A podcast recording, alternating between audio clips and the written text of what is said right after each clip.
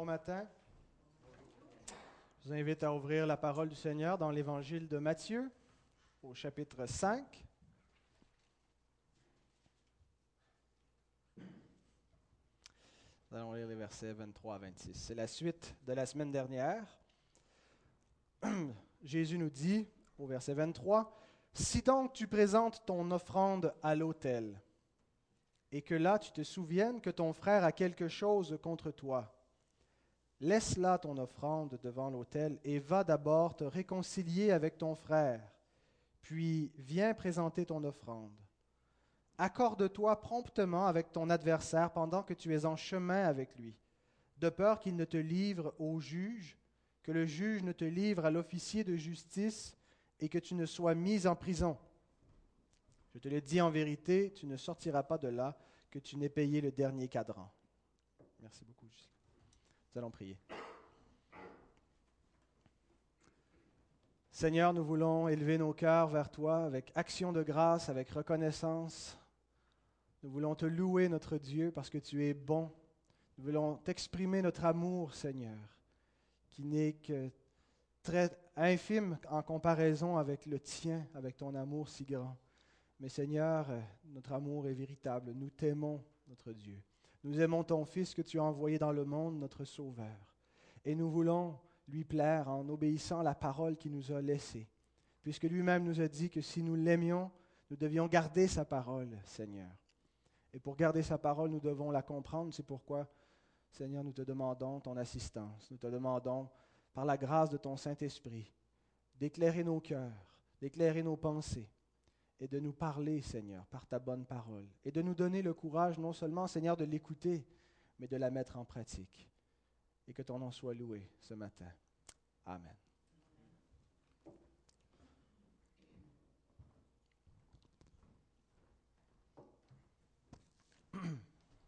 Alors donc, nous avons vu la semaine dernière comment Jésus applique le sixième commandement aux chrétiens. Le sixième commandement qui est tu ne tueras point et que euh, ça dépasse le simple homicide, ce que ce commandement nous interdit, mais que ça va jusqu'à euh, nous parler de l'état de notre cœur. Et que concevoir de la colère, de la haine envers quelqu'un ou plusieurs personnes, euh, proférer des paroles haineuses, rebelles, est une transgression de ce commandement. Bien sûr, nous péchons tous par la colère, par notre haine, et qui dit péché dit automatiquement repentance. Euh, ce qui vient, ce qui devrait venir après le péché, lorsque nous, transgressons ce que le Seigneur nous demande, c'est donc de nous repentir et de nous réconcilier avec Dieu et avec ceux contre qui l'on a péché. Et c'est donc la suite logique que nous présente Jésus. Après nous avoir expliqué comment nous péchons, nous mettons en colère, eh bien, il nous montre immédiatement comme ce qui devrait suivre. Et que lorsque nous avons offensé quelqu'un, lorsque nous nous sommes mis en colère, euh, nous devons chercher la réconciliation. Alors, c'est de quoi il est euh, question dans, dans, ce texte. Mais c'est, euh, je vais l'aborder sous un angle plus large aussi ce matin, non seulement de la réconciliation dans nos conflits avec nos, nos, prochains, mais nous allons l'aborder donc sur la question d'une vie en règle avec Dieu. Euh, une vie en règle avec les autres, mais l'ensemble de notre vie. Qu'on doit euh, donc se réconcilier avec Dieu et s'assurer qu'on ne persévère pas dans le péché, mais qu'on est toujours en règle. Donc on va traiter le péché de manière générale et non pas simplement euh, ou spécifiquement de la colère. La repentance qu'on doit manifester après avoir péché est lorsqu'on a offensé quelqu'un, doit être, elle est absolument nécessaire pour obtenir la grâce. On ne peut pas s'attendre à être réconcilié s'il n'y a pas une repentance, s'il n'y a pas euh, des excuses qui sont faites. C'est nécessaire. Et cette repentance, on ne peut pas la feindre. Bien souvent, euh, nous, la, feignons, on fait semblant. On le voit euh, plus grossièrement chez les enfants. Hein. mes enfants, des fois, se chicanent. Et il y en a un des fois qui est plus coupable que l'autre dans la chicane, qui a volé un jouet. Et là, quand on les entend crier, des fois, ils se bousculent, on intervient, on les sépare. Et puis là, on, essaie de voir qu'est-ce qui s'est passé et on demande qu'ils s'excusent mutuellement. Et des fois, ce n'est pas toujours très, très sincère comme excuse. Hein? Pardon. Euh, c'est des, Pardon, Calvin, c'est ça qu'elle dit. Et euh, elle s'excuse parce qu'on lui dit de s'excuser, mais est-ce que dans son cœur, il y a réellement une, tristesse? Et des fois, je crois que, c'est le cas, mais on sait très bien, comme notre nature humaine telle qu'elle est, des fois, on s'excuse formellement, alors que dans notre cœur, il n'y a absolument aucun regret. Alors, si on peut tromper les autres par ces fausses excuses, en tout cas, on ne peut pas tromper Dieu. On ne peut pas faire semblant, on ne peut pas convaincre Dieu, euh, aussi crédible que peuvent sembler nos excuses et notre repentir, euh, même si on le fait avec l'arme, si notre cœur n'est pas réellement contrit, Dieu le sait. On ne peut pas se moquer de lui, on ne peut pas le tromper. Et des fois, on se sent un petit peu euh, complètement désemparé devant ce que Dieu exige de nous, qu'on se repente et qu'on regrette sincèrement notre péché, parce que des fois, on ne le regrette pas. Et on serait bien euh, dans, un grand malheur, euh, les hommes, si Dieu ne nous donnait pas la repentance pour nos péchés. J'accompagne un détenu à, l'unité spéciale de détention qui a commis deux meurtres dans sa vie. C'était des meurtres. Et, il, il, est très croyant, il dit qu'il croit en Dieu, il est très catholique dans, son approche. et il dit Je sais que c'est un péché et je sais que euh, et je demande pardon à Dieu, mais je ne ressens aucun regret. Et je ne peux pas faire semblant de, me sentir coupable. Si c'était à refaire, je le referais. Et la seule chose qu'il regrette, finalement, c'est d'être en prison, mais il n'a pas de remords pour ces meurtres qu'il a commis. C'était pas des, c'était des meurtres contre d'autres criminels, et puis c'est comme ça qu'il, fait qu'il se sent moins coupable parce que s'il considère que c'est des gens qui le méritaient. Et je réalise devant cet homme comment euh, il, comprend qu'il doit se repentir et regretter, mais il est à même de le faire, incapable de réellement éprouver du remords, une tristesse pour ce qu'il a fait. Et c'est souvent notre cas. On sait que c'est grave, et puis on n'est pas réellement triste du péché qu'on a fait, au contraire, on y a pris plaisir. Et Dieu, dans sa grâce, sa compassion des hommes, il leur donne dans sa miséricorde, des, entrailles de miséricorde, pour ressentir leur misère, pour ressentir leur tristesse. D'ailleurs, Paul nous le dit dans son épître à Timothée, qu'on doit prier pour les adversaires de la foi, afin que Dieu leur donne la repentance et que, revenus à leur bon sens, ils se dégagent des pièges du diable qui s'est alors paré d'eux pour les soumettre à sa volonté. Alors, euh, si, ce n'était pas Dieu qui nous donnait réellement ce repentir, nos cœurs sont à ce point endurcis que souvent nous, ne pleurerions pas sur euh, le péché. Alors donc, mettre nos vies en règle devant Dieu va impliquer une repentance et euh, repentance face à Dieu et face à ceux aussi qu'on a euh, offensés, qu'on a blessés par nos péchés. Ce texte nous enseigne une terrible vérité. Et c'est la suivante. Nous ne pouvons pas adorer Dieu et demeurer en communion avec lui si notre vie n'est pas en règle. Christ place la repentance et la réconciliation devant l'adoration. Tu viens au temple pour adorer Dieu, tu as une offrande à lui faire, mais là tu te souviens qu'il y a quelque chose qui n'est pas en règle dans ta vie, que tu es dans une situation conflictuelle, tu ne peux pas continuer à adorer Dieu, à offrir ton offrande. Laisse là ton offrande et va d'abord te réconcilier. La réconciliation, la repentance doit précéder l'adoration.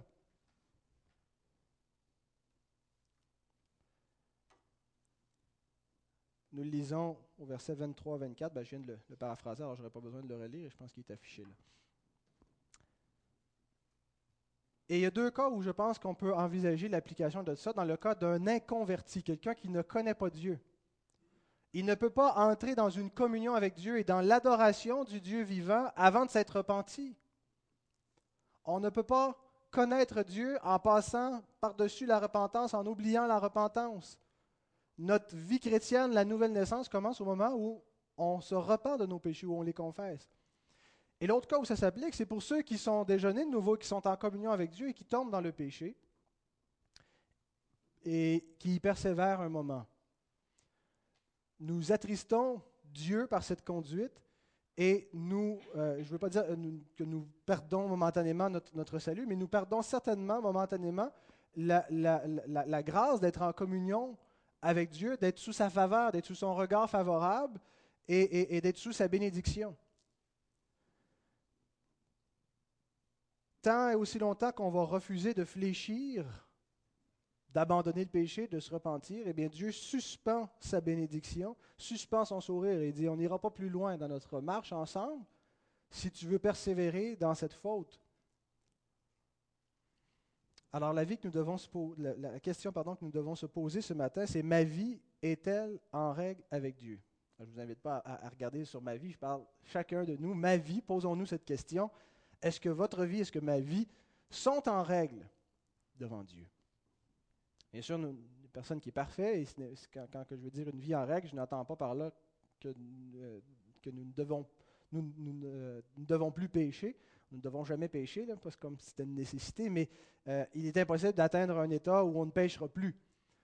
Mais est-ce que nous sommes en règle, c'est-à-dire est-ce que nous marchons dans l'obéissance ou obstinément nous persévérons dans le péché, dans une relation qui est conflictuelle avec un membre de notre famille, avec quelqu'un de notre entourage, et on refuse de se réconcilier, on persévère dans cette mauvaise relation? La grâce que Dieu a pour nous, il va nous la donner inconditionnellement, mais elle passe toujours par l'humiliation et la repentance. Dieu, pour nous accorder sa grâce et nous accorder son sourire, sa bienveillance, exige que nos vies soient en règle avec lui. Et il va suspendre longtemps la faveur de, sa communion avec lui, de sa bénédiction, si nous nous obstinons à, ne pas mettre notre vie en règle avec Dieu. Et alors nous sommes tentés, devant l'exigence que le Seigneur met devant nous, de se mettre en règle, nous sommes tentés de prendre des raccourcis, de se mettre en règle, mais euh, superficiellement, de prendre des chemins un peu plus faciles que ce que Dieu exige de nous. Et il y a deux erreurs que nous faisons dans ces cas-là. La première consiste à recevoir la grâce de Dieu sans une réelle repentance. Vous savez, lorsque on comprend que la grâce de Dieu est absolue et qu'on est vraiment juste sauvé par la grâce et non pas par nos œuvres, il y a un, danger qui nous guette. C'est de faire peu de cas du péché et d'utiliser la grâce comme une espèce de licence pour le péché. Spurgeon disait, on peut changer le... Il disait ceci, Plusieurs voient le péché comme peu de choses. Ils ont la même opinion du Sauveur. Si on ne considère pas que le péché est grave, on ne peut pas considérer que la grâce de Dieu est merveilleuse. La grâce de Dieu ne fait pas en sorte que le péché devient banal. Et même si la grâce est inconditionnelle et qu'elle a surabondé, ça ne devrait pas faire produire en nous une disposition qui, euh, où on se dirait, ben, je peux pécher que je veux. Je suis sauvé par grâce. J'ai une licence pour pécher abondamment. Je peux m'en donner à cœur joie parce que je vais être pardonné. Le sang de Jésus me lave. Donc j'ai un permis pour pécher par la grâce de Dieu. Si c'est ainsi que nous concevons la grâce de Dieu, nous concevons mal la grâce de Dieu. Et c'est exactement à cette mentalité que l'apôtre Paul s'attaque dans ses épîtres. Dans l'épître aux Galates, chapitre 5, verset 13, il, il déclare, Frères, vous avez été appelés à la liberté. Seulement ne faites pas de cette liberté un prétexte pour vivre selon la chair. Vous êtes libres du péché maintenant, vous n'êtes plus des esclaves. Mais ce n'est pas un prétexte pour vivre comme vous voulez, d'avoir été affranchi et d'avoir été pardonné de tous vos péchés, de jouir de cette liberté. Ça ne veut pas faire en sorte que vous pouvez pécher comme vous le voulez. Il le dit ailleurs aussi dans Romains au chapitre 6, versets 1 et 2. Demeurerions-nous dans le péché afin que la grâce abonde? Loin de là. Nous qui sommes morts au péché, comment vivrions-nous encore dans le péché? Ne faire aucun cas du péché, c'est mépriser la grâce de Dieu. La grâce de Dieu s'obtient lorsque nous nous repentons du péché, lorsque nous nous attristons sur notre péché. Nous ne devons donc pas banaliser, frères et sœurs, nos fautes que nous commettons et les fautes que nous commettons en particulier les uns envers les autres. C'est une tendance que nous pouvons avoir pour éviter la vraie repentance, de dire, ben, c'est pas grave, je l'ai offensé, mais euh, le Seigneur me pardonne, et puis euh,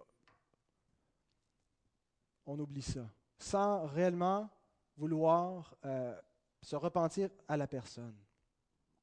Et ça nous mène à la deuxième erreur qu'on commet par rapport au deuxième raccourci qu'on veut prendre, qui consiste à se repentir à moitié. Au début de ma, ma vie chrétienne, j'ai commencé à lire les Écritures et ça n'a pas été long que l'Esprit de Dieu a éveillé ma conscience très vivement à mon péché. Et qu'il y avait beaucoup de choses qui n'étaient pas en règle, que j'ai abandonnées assez rapidement dans ma vie. Et pourtant, ma conscience continuait à, être exacerbée par des fautes. Tu sais, quand Paul déclare euh, qu'avant de connaître Christ, nous avons commis des choses dont nous rougissons maintenant. Des choses qu'on n'aurait pas envie que tout le monde sache. Ben, j'en avais pas mal des affaires comme ça. Et je sentais que le Seigneur me pressait à mettre ma vie en règle, qui consistait à aller demander pardon à plusieurs personnes et aller non seulement demander pardon, mais me confesser, leur avouer des choses qu'elles ignoraient.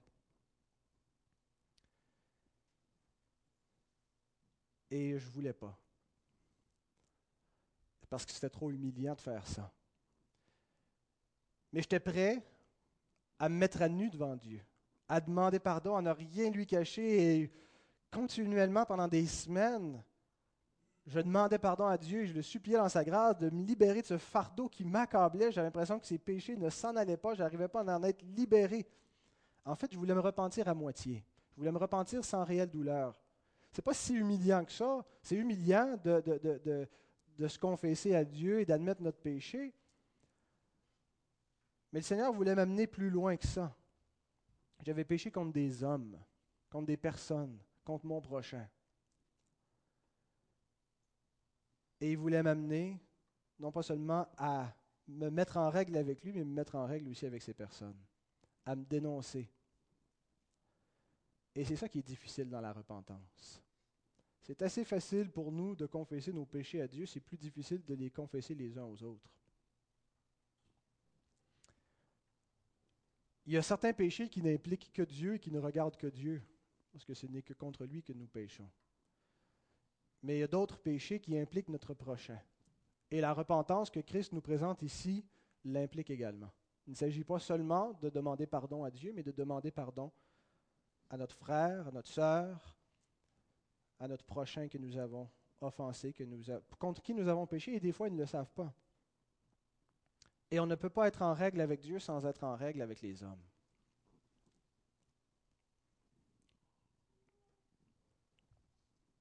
C'est exactement ce que Jésus veut nous démontrer. Verset 24-25. Il déclare, Laisse là ton offrande devant l'autel et va d'abord te réconcilier avec ton frère, puis viens présenter ton offrande. Accorde-toi promptement avec ton adversaire pendant que tu es en chemin avec lui. La vraie repentance est toujours douloureuse. Il y a quelque chose d'humiliant dans cette repentance. Parce que on ne fait pas juste dire ben, Je t'ai blessé, je suis désolé que tu aies été blessé. Quand on se repent, on dit Je t'ai blessé et c'est moi qui t'ai blessé. Et je t'ai blessé parce que je suis mauvais, parce que j'ai été égoïste, parce que j'ai été méchant. Et c'est ça qui est douloureux, c'est de s'humilier de la sorte, c'est de, confesser, d'admettre et de verbaliser notre faute et de demander pardon pour cela. Ce genre de repentance ne peut pas être superficielle. Elle ne peut pas être feinte et elle ne peut pas être partielle. J'aimerais vous parler de deux, détenus, deux autres détenus que celui que je vous ai déjà parlé pour illustrer l'enseignement de Christ. Deux détenus que j'ai accompagnés à l'unité spéciale de détention. Le premier homme, je vais le garder anonyme, vous allez comprendre pourquoi. Appelons-le Pierre Ponce. Son nom de famille, Ponce. Il est en prison pour meurtre. Et il me racontait, en se confessant à la chapelle, qu'il avait beaucoup de difficultés à dormir parce qu'il vit des remords. Et qu'il prend même une médicamentation pour l'aider à dormir, pour aider sa tête à arrêter de tourner et à se tourmenter. Alors je lui ai parlé de la grâce de Dieu. Je lui ai parlé de la bonté de Dieu par rapport au meurtre qu'il avait fait, pour lequel il était coupable.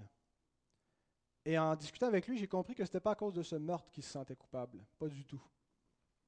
Le meurtre pour lequel il est en prison, il ne le regrette pas vraiment. Et il me laissait comprendre en discutant avec lui qu'il y avait beaucoup d'autres choses pour lesquelles il n'a jamais été pris en justice, pour lesquelles il n'est pas en prison, mais pour lesquelles il se sent coupable. Des crimes cachés des crimes odieux, crapuleux. Et ça le tourmente.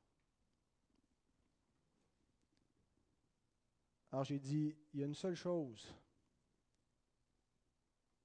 qui va te libérer, c'est la repentance. Alors il me dit, chaque jour, je demande pardon avec Dieu. Pourquoi est-ce que ça s'en va pas? Pourquoi est-ce que Dieu me, me, me pardonne pas, me libère pas? Alors je lui ai expliqué que sa repentance était fausse et qu'il devait se dénoncer. Que si réellement il regrettait, c'est pas juste à Dieu qu'il devait demander pardon, mais qu'il devait avouer publiquement les crimes qu'il a faits et qu'il tient cachés. Et il me dit jamais peux pas faire ça, je le ferai pas. Je dis, ben alors tu peux continuer à geler ta conscience avec des médicaments. C'est le seul remède qui te reste.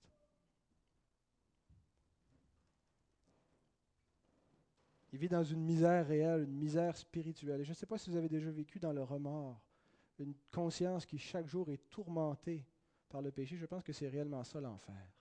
C'est de faire face à notre péché, de le voir dans sa laideur sans jamais pouvoir en être soulagé. Et c'est très pénible. Et il n'en a pas une conscience pleine et entière encore de son péché.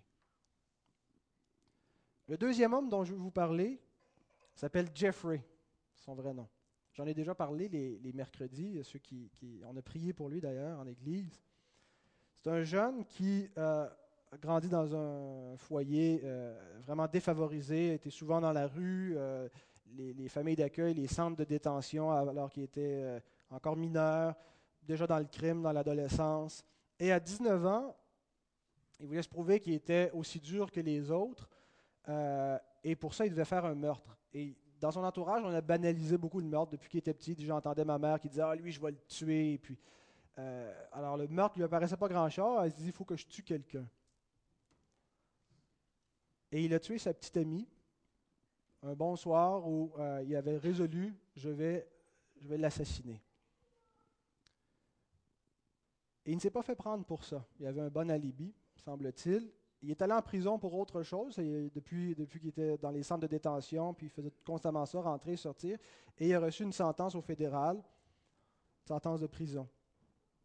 Et pendant qu'il était en prison, il repensait à ce qu'il avait fait et a commencé à ressentir du remords et du regret. À comprendre l'horreur et la méchanceté de son cœur et à éprouver un profond remords pour ça. Alors il a voulu s'approcher de Dieu pour que Dieu le libère, pour que Dieu le pardonne, pour sentir que sa faute était expiée. Et il est tombé sur le texte que nous lisons ce matin. Si ton frère a quelque chose contre toi, laisse-le ton offrande, va te réconcilier. Et là, ça lui est apparu très très clair qu'il dissimulait quelque chose aux yeux de tous, que s'il voulait être pardonné de Dieu et connaître Dieu, il devait cesser de cacher son péché et l'admettre. Alors, qu'est-ce qu'il a fait? Il a dit, ben, le Dieu chrétien, il est trop sévère. Je vais aller voir du côté de l'islam. Il est devenu musulman. Parce que dans l'islam, on peut se, racheter et on peut euh, le faire par nos œuvres. Et il n'était pas exigé de lui qui confesse de la sorte. Et il a pris réellement très, très au sérieux cette démarche dans l'islam pendant une dizaine d'années. Euh, quand il est arrivé à l'USD, déjà, il, il, récitait des versets du Coran en arabe. Et puis, euh, il était très sérieux, c'était pas superficiel, il pratiquait intégralement sa religion, mais il n'a jamais trouvé la paix. Et cette parole, la parole de Dieu, le poursuivait continuellement tout ce temps dans, dans l'islam où il essayait d'oublier la parole de Dieu, d'oublier Christ et la repentance que Dieu exigeait de lui. Ça lui revenait constamment en tête.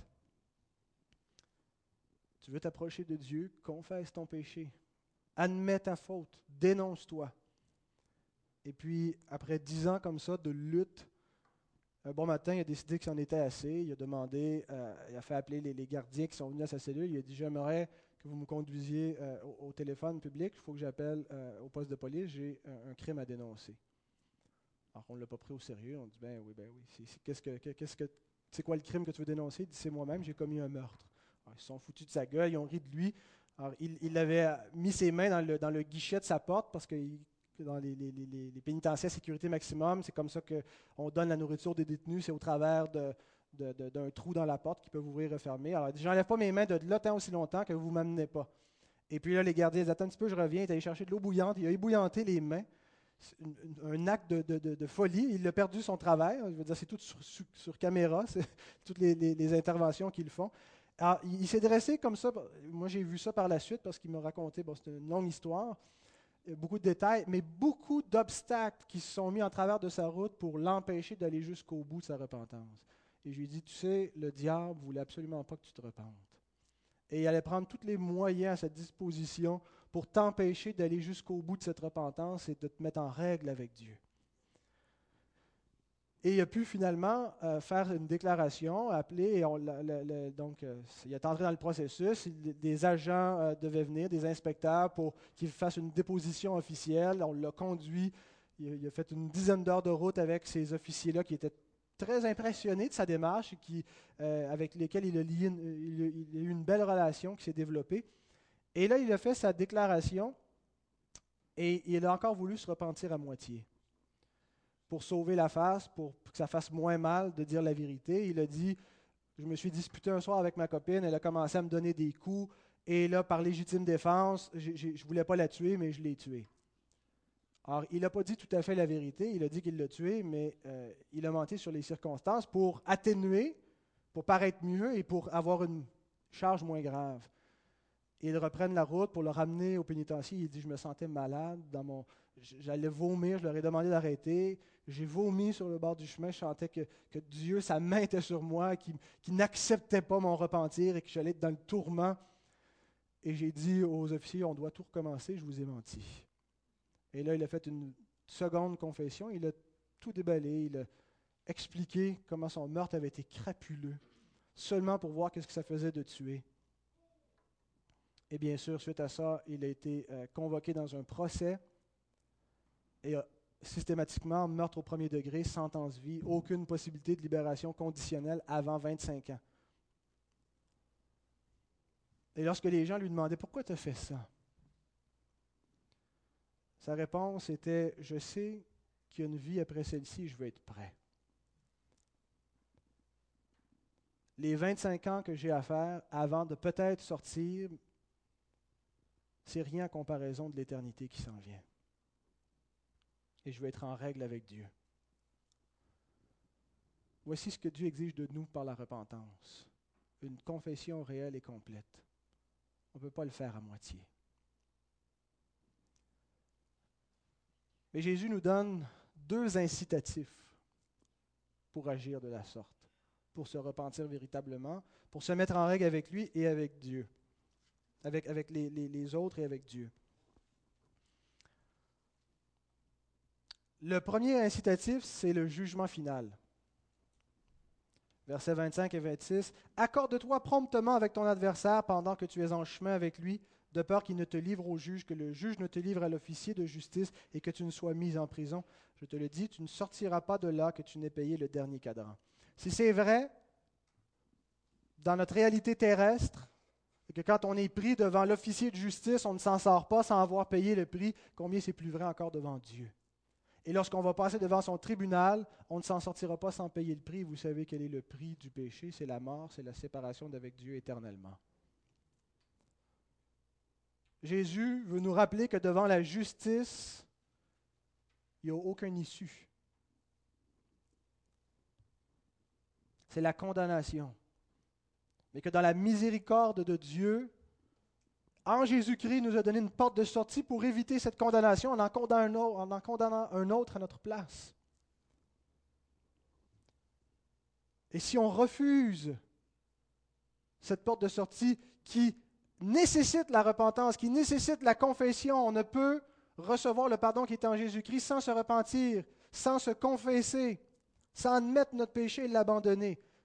Alors si on le refuse, il ne nous reste plus qu'à faire face à la justice, et elle est certaine, elle va venir, et nous serons condamnés.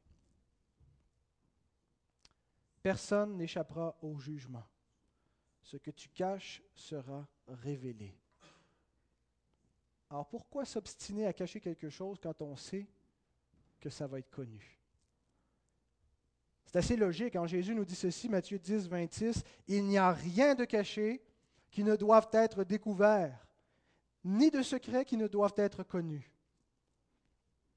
Paul reprend la même idée en Romains chapitre 2 verset 16. Ce qui, c'est ce qui paraîtra au jour où, selon mon évangile, Dieu jugera par Jésus-Christ les actions secrètes des hommes. Tout ce qui est secret, tout ce qui est caché, tout ce que nous sommes les seuls à savoir, si nous voulons le garder caché, va être révélé. Connaissez-vous l'expression l'emporter au paradis hein? Ça veut dire mourir avec un secret, mourir sans avoir eu à faire face aux conséquences de quelque chose qu'on cachait, qu'on a tenu caché. On l'a emporté au paradis. Eh bien, cette expression est théologiquement fausse. Aucun secret n'est emporté au paradis. Nous avons le choix, frères et sœurs, de confesser maintenant ou d'être exposés au jugement final. Je ne crois pas que les chrétiens vont se voir être condamnés à l'enfer au jugement final, mais je crois que si quelqu'un était chrétien réellement dans sa vie et qu'il a commis des choses qu'il a tenues cachées longtemps, les chrétiens, vous savez, qui vivent dans l'adultère, ils peuvent être nés de nouveau, connaissent Dieu et vivent réellement dans une façon très boiteuse ils ne l'emporteront pas au paradis. S'ils refusent de se confesser maintenant, d'admettre leur faute, de se repentir, au jugement, ces choses seront connues. Alors donc, c'est le premier incitatif que Jésus nous donne pour nous repentir, le jugement final. C'est un incitatif qui est futur, qui est encore lointain. Et à cause de ça, ça nous apparaît peut-être moins concret et peut-être ça nous incite moins à nous repentir. Et c'est un incitatif aussi qui est négatif dans sa nature. Mais il y a un autre incitatif que Jésus nous donne qui est immédiat qui n'est pas pour plus tard, qui est pour maintenant, et qui est très positif. La paix avec Dieu. Jésus parle de se réconcilier, de s'accorder avec son adversaire pendant qu'on est en chemin. La réconciliation. Être en paix.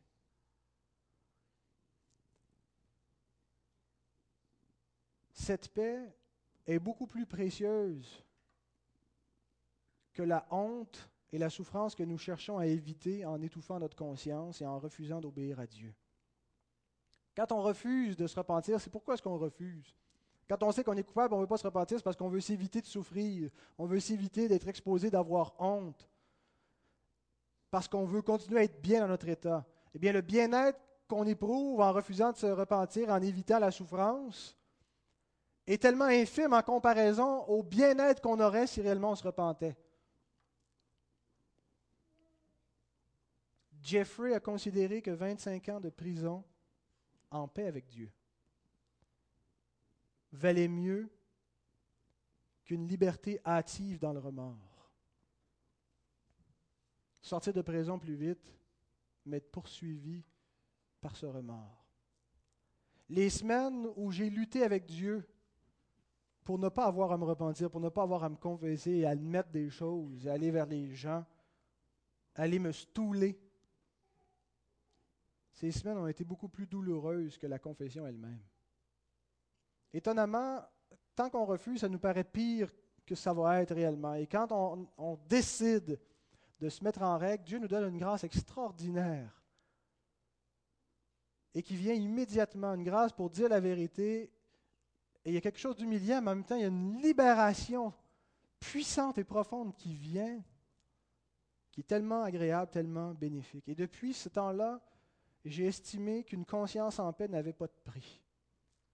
Vous savez, le diable essaie souvent d'acheter notre, notre, euh, notre, conscience et notre conduite. Combien de fois est-ce qu'on se fait offrir de, de, de, mal agir, par exemple, de ne pas payer des taxes sur un produit ou, et, et d'agir frauduleusement?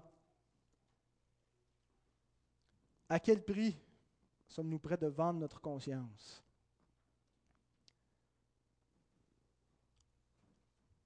Ferions-nous un péché pour un million de dollars? Est-ce qu'on serait prêt à vivre dans la désobéissance pour un tel prix? Quel bonheur va nous apporter ce million en comparaison avec la paix? Quand on, pense à être riche, on pense Ce n'est pas l'argent comme tel, parce que l'argent, c'est du papier ou c'est des, chiffres sur un compte de banque, mais ce mon grand-père disait l'argent, c'est juste bon pour qu'est-ce que ça achète. Hein. C'est rien bon pour, pour autre chose. Et ce que ça achète, c'est ce qu'on espère, ça va nous donner un bonheur et une paix, un bien-être, un confort. Que servirait-il à un homme de gagner le monde entier s'il perd son âme? Une âme tourmentée, fût-elle dans la plus grande abondance et dans les richesses, n'est pas heureuse.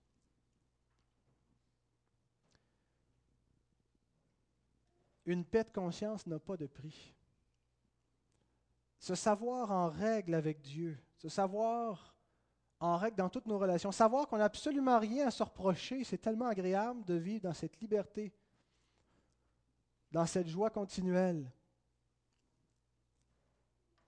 C'est sûr que tôt ou tard, on finit par avoir quelque chose à se reprocher, on finit par faire une offense, mais on doit prendre immédiatement l'habitude de se repentir tout de suite, de ne pas persévérer, de se dénoncer si on a à se dénoncer, de se remettre en règle si on sait qu'il y a quelque chose qu'on entretient qui, qui, ne plaît point à Dieu. De le faire immédiatement. D'éviter les conflits quand ils viennent, on ne les endure pas pendant une semaine, un mois, des années. De ne pas accepter de vivre dans, une, dans des relations qui sont conflictuelles où on a des choses à se reprocher. Frères et sœurs, avez-vous des choses à régler?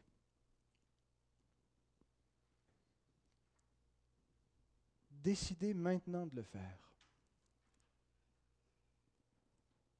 S'il y a quelque chose qui est dans notre conscience qu'on sait que l'on cache, qu'on refuse depuis longtemps, c'est aujourd'hui le bon jour, le jour du salut où on doit prendre cette résolution devant Dieu. On ne peut pas continuer à venir chaque semaine lui apporter notre offrande, lui apporter nos cœurs. Dieu nous dit, écoute, va d'abord te réconcilier. Mets ta vie en règle. Ton offrande ne met point agréable tant aussi longtemps que tu Garde ton cœur, ta conduite dans cet état-là. Prenons l'habitude de toujours garder notre vie en règle, de ne jamais tarder. Je ne voudrais pas cependant que certains soient accablés par cette exhortation, parce que certains d'entre nous vivent des conflits sans que ce soit notre choix. On peut être en conflit avec quelqu'un et ce n'est pas toujours par choix. Et je pense que le texte suivant s'applique à cette situation. Romains 12, 18, l'apôtre déclare, S'il est possible, autant que cela dépend de vous, soyez en paix avec tous les hommes. S'il est possible, autant que ça dépend de vous, signifie qu'être en paix avec tous ne dépend pas exclusivement de nous. Il peut y avoir un conflit avec quelqu'un sans que nous soyons responsables. Même si initialement c'était notre faute. Ça peut arriver dans le cas où quelqu'un refuse nos excuses. On a fait du tort à quelqu'un et on a reconnu notre tort, on demande pardon, mais la personne refuse réellement de nous pardonner.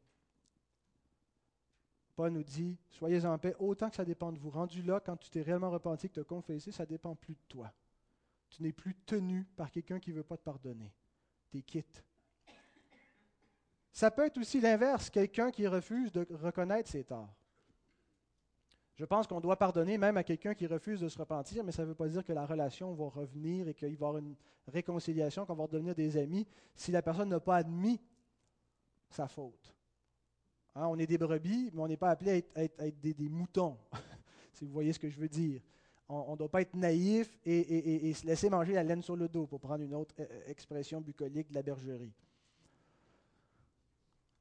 Et quelqu'un peut être simplement stupide dans sa manière d'agir avec nous, au point où il peut être préférable de ne pas entretenir de relation avec quelqu'un, et ce n'est pas parce qu'on a quelque chose à se reprocher qu'on refuse d'être dans une relation. Pour nous, deux choses. Soyons toujours prêts à pardonner. Un chrétien n'a pas les moyens de ne pas pardonner. Tout nous a été pardonné gratuitement, nous devons pardonner à qui que ce soit. Et vous savez que pardonner, c'est difficile.